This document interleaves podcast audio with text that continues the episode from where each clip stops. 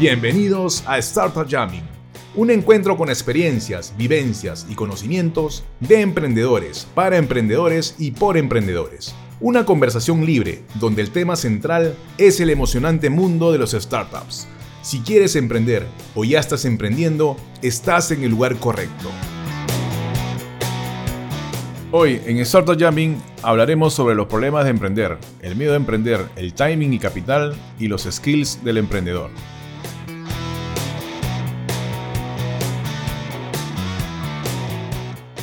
Hola otra vez, como todas las semanas, esto es Startup Jamming, un programa de emprendedores para emprendedores por emprendedores. Rápidamente le vamos a dar la palabra a Iván Pasco para que eh, nos introduzca el tema. En este primer bloque hablaremos sobre los miedos a los que se enfrenta el emprendedor. Hoy día vamos a hablar sobre los problemas con los que se encuentra un startup a lo largo de su vida. Este, ¿Qué opiniones tienen? ¿Qué problemas? Hay un montón de problemas. Miedo, ¿qué tal? Improvisar. Miedo.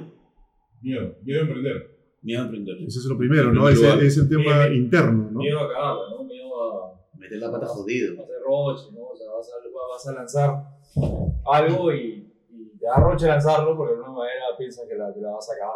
¿no? Miedo, miedo a hablar con la gente al principio a- para decirle Tu idea. tu idea y cuando ya tienes la idea, miedo a salir a vender.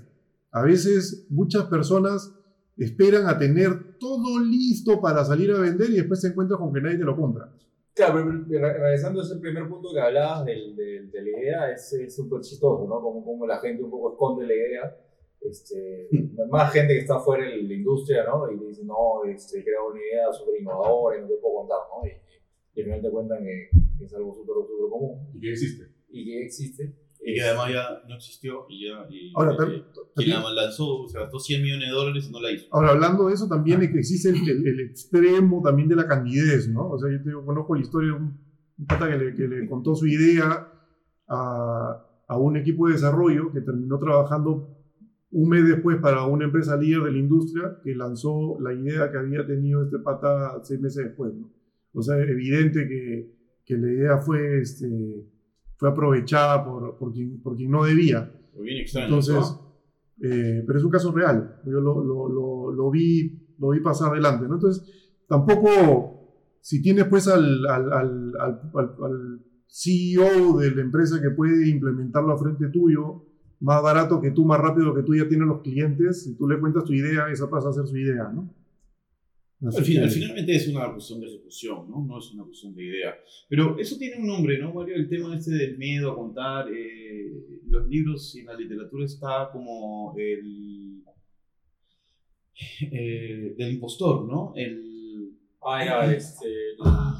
El, el- sí, es el miedo al impostor, ser, imp- ser muy impostor, ¿no? Es un poco que, el- que de alguna manera hay ese paradigma de que tú vas a ser un impostor, si de alguna manera, este, ¿Cómo se llama? ¿Cuál es el el paradigma del impostor, el. Por ahí va.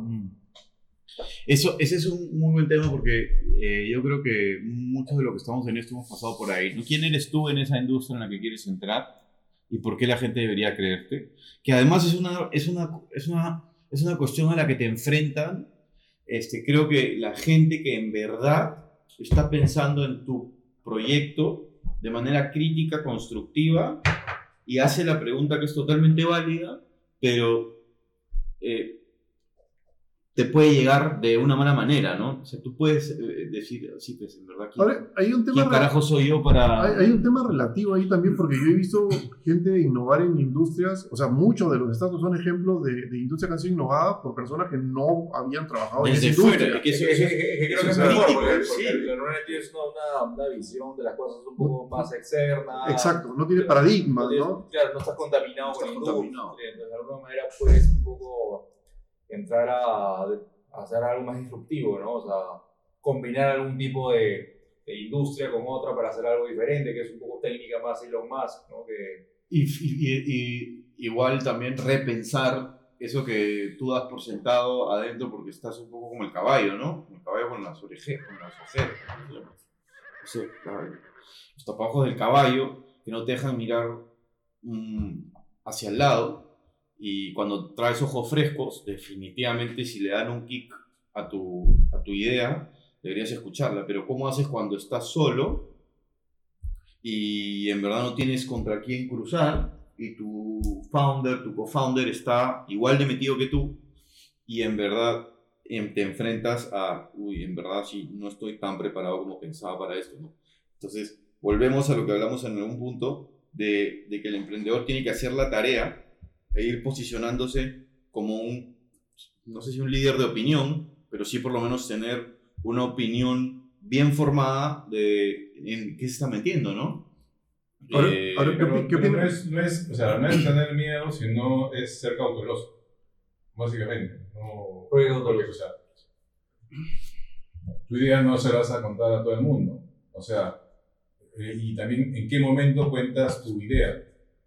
Claro, debe ser razonablemente, Puede ser digamos, no, eh, no, no, no es necesario que, o sea, no debe ser exageradamente ingenuo, porque normalmente conversar con- sobre tu idea normalmente la enriquece. Exacto. Eso es lo que normalmente pasa. Y cuando tú conversas con varias personas sobre tu idea, cada persona te da un input diferente y eso hace que tu, tu- tu negocio, tu, tu empresa, se, enri- dicho, tu idea se enriquezca de diferentes formas y no todo el mundo recibe todos los inputs que tú estás teniendo. Es un beneficio, ¿no? Porque el startup va desarrollando desde su inicio y una de las pocas ventajas que uno puede tener es el tiempo, ¿no? Porque puedes aprender rápido sobre un modelo de negocio. ¿Cuándo empiezas a aprender? Cuando empiezas a contar tu idea.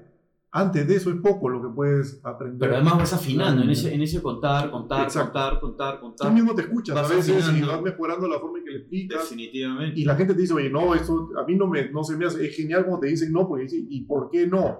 No, no porque tal ya tienen que encuentras a, con- en- eh, a encontrar para qué no funciona tu idea, en qué mercado no funciona Y saber contarlo. y ¿no? saber contarla. Con O sea, quién no conecta. Básico, ¿no? Saber contar tu idea. Saber porque a contar tu veces idea. Eso es solo práctica. Puedes contar y puedes cambiar mil, mil veces la versión de, de tu idea y al final no, no la aterriza.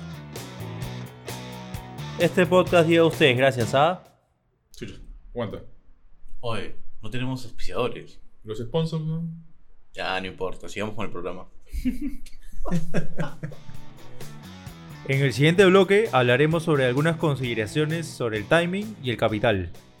¿Ustedes creen que la falta de capital al inicio de un proyecto es un, es un problema a superar? Este, el emprendedor debe salir a buscar capital. ¿Cuándo debe salir a buscar capital? Porque un, un mito que, que es muy generalizado es que yo quiero hacer un negocio y entonces voy a buscar plata para hacer el negocio. ¿no? Entonces te encuentras con inversionistas que te dicen, oye, tú tienes esta idea, yo también podría tener esta idea.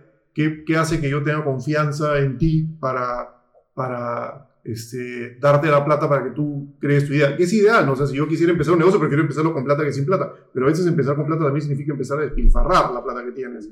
¿no? Entonces, es un, es un, es un, podemos definirlo como uno de los problemas, la falta de capital. ¿Es un problema? ¿Es una, Eh, sí, no, yo pienso que, o sea, por un lado, o sea, para algunas cosas esenciales o dependiendo de la dificultad de startup, sí necesitas cierto capital inicial, pero por otro lado, creo que es el desconocimiento de la parte tecnológica. Entonces pasa de que viene alguien del corporativo, quiere hacer un negocio, después es su mejor salida ir a una agencia o ir a un grupo de developers a contratar y hacer esto.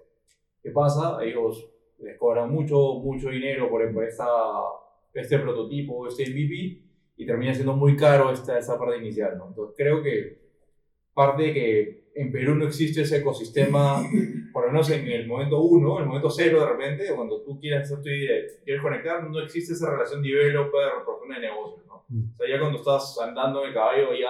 Ahora, he estado viendo en los grupos de, de startups, por ejemplo, que eh, por un lado piden socios developers ¿no? para que participen de, de- de- de emprendimientos que ya tienen un equipo más o menos formado. Y también he visto developers que, que se anuncian buscando startups, ¿no? Y empieza a haber match. O sea, es algo que creo que está empezando a pasar, que es un, es un síntoma interesante en, la- en las comunidades digitales, ¿no es cierto? Que, que la gente eh, se da cuenta, por ejemplo, de que si tú, por ejemplo, ¿no? ¿en, en qué vas a invertir tu, tu- tu capital inicial? Lo vas a invertir probablemente en crear tu, Tu MVP. tu MVP, tu, ¿no? ¿no? tu modelo, tu producto mínimo viable.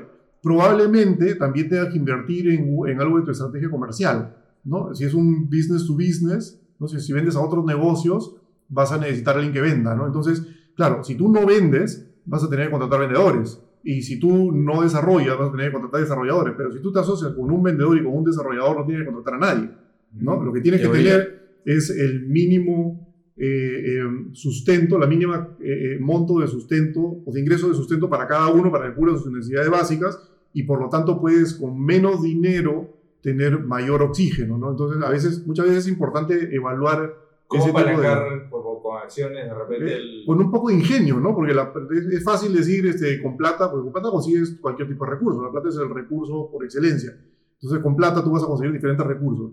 Pero si no tienes la plata, muchas veces el ir a, a- a qué es lo que la plata te puede conseguir y buscarlo directamente te puede hacer saltar ese, esa etapa. Ahora, yo les planteo eh, que entendamos primero un paso hacia atrás. ¿Qué tipo de startup y qué tipo de fundador soy? Depende de mucho, en realidad, El tipo de negocio. el de- negocio y lo que vendas, en realidad, porque yo he escuchado en muchos casos, por ahí había un gran vendedor en, en, en, en Microsoft, el que después trabajó en IBM, y este pata te, te vendía un negocio simplemente con PowerPoint. ¿sí? ¿Por qué? Pero, ¿qué, ¿cuál era el contenido de, estos, de esas presentaciones? Tenía un, un pitch alucinante, pero el contenido era, oye, tanto es el mercado que estoy abarcando, ¿no? Tanto es lo que yo puedo vender, ¿ok? Puedo, puedo capturar y lo puedo hacer de esta manera. ¿Y cuál, cuál era el- el- la fórmula de esta persona? Era todo el background que tenía. Exacto. ¿ya? O sea, todo, todo, toda esa experiencia, ¿Quién ese eres? conocimiento, todo eso, o sea, el, el inversor dice, ok, yo he puesto por ti, ¿no? Sí, y, al final, y al final es eso, pero para que un inversionista apueste por ti, o sea, tienes que hacer la tarea, ¿no? Tienes que tener experiencia en, en- emprendiendo, equivocándote, este, tanto en tiempo, en, en- en dinero, en muchas ideas que no, que no hayas acertado. Pero sí se fija mucho en, oye, ¿quién eres? Eh, hasta, hasta la edad, ¿no? Por eso, ahí- ahí- hacia ahí iba yo, hacia plantearles que la pregunta es, ¿qué tipo de startup estoy creando y qué tipo de emprendedor soy yo? ¿Qué tipo de eh, cofundador necesito complementar? Exacto.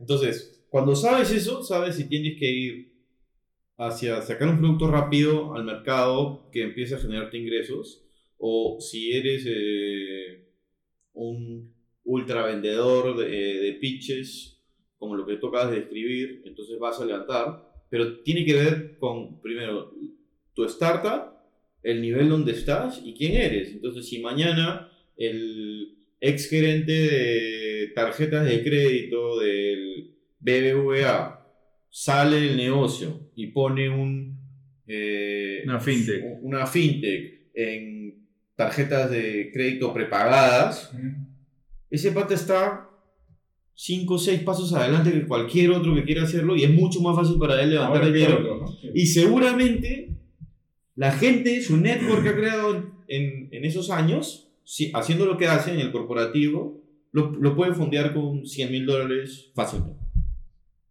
Y, mira, y qué interesante, ¿no? Porque, o sea, tampoco eh, es decir, oye, emprende cuando tengas pues 45 o 50 años y ya seas el gerente, Mm. este, sino emprende a la edad que, que- que quieras en realidad, pero sí tienes que tener en cuenta para superar estos problemas y acelerarte ese crecimiento o, o ese conocimiento, este de un advisor de este tipo. O sea, yo, por ejemplo, yo, yo puedo tener una, una fintech y al final, como advisor, a ese gerente de tarjetas de crédito de BBVA, ¿no? que, que me oriente en, en- en algo. Yo creo que eso es una, una forma de, de poder solucionar, buscar a las personas que realmente saben del tema y buscar el espacio para, para comentarle la idea, que, que es un poco lo que estamos hablando. Al final, inicio, cuando, cuando, buscarlo, ¿no? al final cuando se trata de que, aunque suene un poco cliché, hacer tu propio FODA. Que te falta, que tienes, que no tienes, que puedes desarrollar. Y, De cada uno del equipo, ¿no? Exactamente. De cada uno del equipo y pasas por ese mismo FODA, eh, ¿no? Fuerzas, oportunidades, debilidades y amenazas eh, en cuatro cuadrantes y analizas dónde estás. Entonces, ¿cuál es el camino que para ese FODA deberías seguir? En lo que yo hago, nunca he levantado dinero antes de salir al mercado. Jamás. Primero puse siempre algo en el mercado y después salí a ver si conectaba con inversionistas.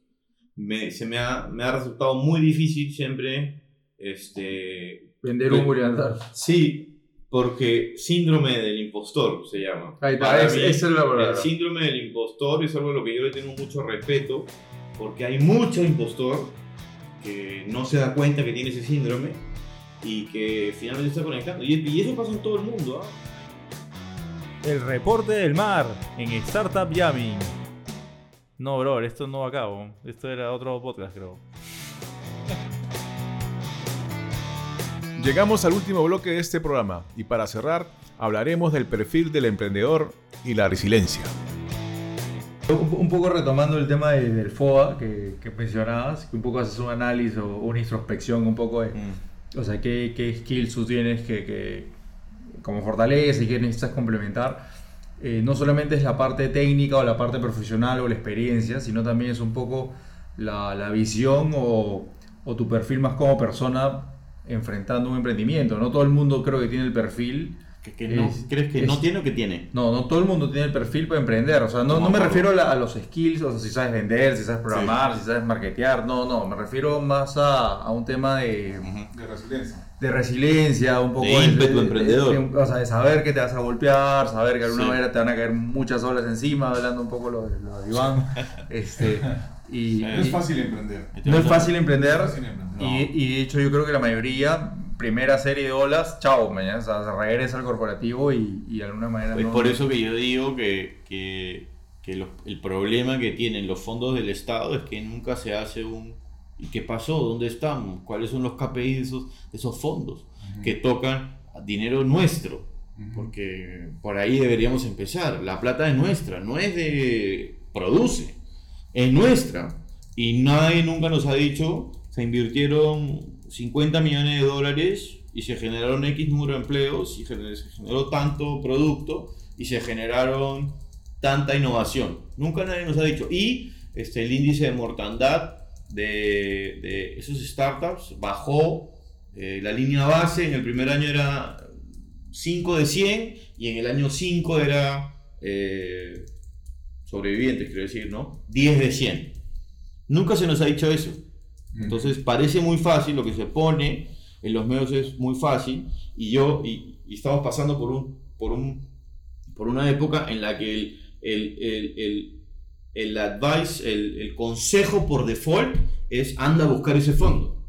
Cuando no sabes si en verdad tienes los skills para ganar, para ese dinero, si estás avanzado suficiente como para ir para allá, si tienes realmente la madera, entonces se reduce a quién eres en el papel y a una entrevista de 10 minutos. Eso es un error, porque el emprendedor tiene cierta, ciertas características de, sobre todo lo que tú has dicho, Rocky, resiliencia.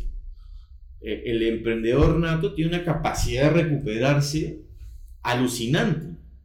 Y me refiero a desde la persona que vendía emoliente y lo movieron de su cuadra y se convirtió en cambista. Que no le Y- llegó otra. ¿no? y Que- que, que no, le- que no le quedó otra y que no sé, y después termina vendiendo, este, qué sé yo, chipapas en la calle. No, no sé. Hasta nosotros, yo me he caído un par de veces, me caigo, encuentro algo por ahí y te sientes vivo otra vez y sigues para adelante. Y es muy lo que tú dices es cierto, es muy difícil ser emprendedor y entonces se vende como si fuera la cosa sexy que tienes que hacer Exacto. y no se están diciendo las cosas como son. Entonces te enfrentas a una realidad. El otro problema es que te enfrentas a una realidad Que te genera traumas y que- decepciones, ¿no? que te pero porque te alienta sin contarte las cosas como son. Exacto. Mm, Las cosas son más difíciles de lo que parece. Yo conozco a un, un amigo mío, muy amigo mío, de, de chico, tiene una compañía, re- representaba hasta hace unos años a una de las empresas de tecnología más grandes del, del, del mundo, en Perú. Y vendía 15 millones de soles al año. Y el tipo fue el primero que me dijo, me hizo entender una cosa, hermano, si tú no has llorado, desesperado, en tu casa, contigo mismo, porque no entiendes qué es lo que vas, cómo lo vas a hacer, ni en qué te metiste, entonces no te graduaste emprendedor. Puede ser que sea un poco exagerado, así que lloro, yo he llorado cama, porque eh, pasa que te sientes como sin, sin, sin de dónde agarrarte, Sin piso. pero el tema, ex sin piso, el tema es que es duro con uno, contigo mismo y no podemos seguir vendiéndole a la gente que esto es un tema sexy, chévere y que todos somos potencialmente Mark Zuckerberg. Porque no, no es así, no es poner una cosa arriba, levántala, ta, ta, ta. No, no es así. Es mucho más complicado de lo que parece. Claro, lo que pasa es que lo, lo que o sea, vende un poco la prensa es que es el, el startup, es el tema más de los millennials, que es el tema Mm. sexy, cool, y, y de hecho, eh, en la estadística, las startups de más éxito son de un promedio de gente de 40 años para arriba. Exactamente. Sí. Porque de alguna manera agarran un poco todo lo que hemos conversado hoy cada día. dos años, cada dos años tú, te, tú como que triplicas tus chances de, Claro. de, de, de éxito. Sí. De eso tenemos que estar hablando como ecosistema, como industria. A mí no me gusta hablar de ecosistema. Como industria tenemos que estar hablando de eso.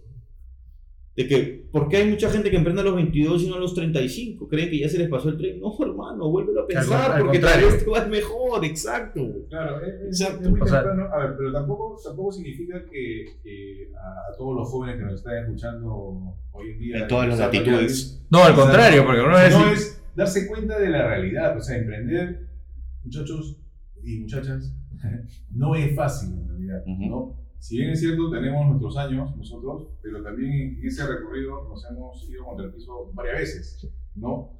Que, que, no, que no se considere eh, emprender una moda, ¿no? o simplemente por salir eh, por temas de egos en, en los diarios, en internet, en Facebook, oye, estoy emprendiendo. No se trata de eso en realidad, porque si, es, si, si te fijas en ese, en ese, en esa, si tomas esa postura, en realidad estás perdiendo tiempo y estás perdiendo plata en poder hacer cosas que en realidad te puedan ser, ser más rentables. Pero además, si, si alguien viene y te la cuenta como es, desde su experiencia, y a ti te da miedo y te vas a sentar y desistes, entonces en verdad no tenías las maneras que debías.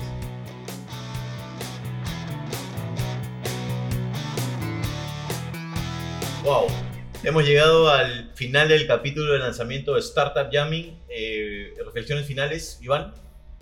A ver, bueno, una de las cosas importantes del, del capítulo es eh, que el miedo se vence realmente haciendo las cosas. Así que eh, simplemente hay que entrar y, y hacerlo, ¿no? Y, y ya ir en el camino se va aprendiendo mucho. Todos estamos aprendiendo en este proceso. Mario, ¿qué, qué te deja este capítulo? Eh, creo que increíble porque hemos un poco compartido sobre, sobre estos miedos y problemas que tiene el emprendedor. Creo que hemos dado varias ideas, eh, compartido algunos ejemplos y, y creo que da algunas enseñanzas para, para dejarlos como aprendizaje. Rocky. Eh, bien, eh, solo animar a la audiencia a, a que se enfrenten al problema, que sigan emprendiendo, que no tengan miedo de, de hacer las, las cosas. Nos vamos a equivocar una y otra vez, pero en ese proceso, como digo, vamos a seguir aprendiendo. Y recuerden, no es vamos a ver qué pasa, sino vamos a hacer qué pasa. Moisés. Tremendas lecciones las de hoy eh, sobre el miedo. Eh, súmense a la conversación. Esto fue Startup Jamming. Chao, gracias. Chao, chao, chao. Esto ha sido Startup Jamming. Encuéntranos en startupjamming.com. Envíanos tus comentarios y síguenos en Facebook, Twitter y LinkedIn. Escucha nuestros programas todas las semanas en iTunes, Spotify y en tu app de podcast favorito.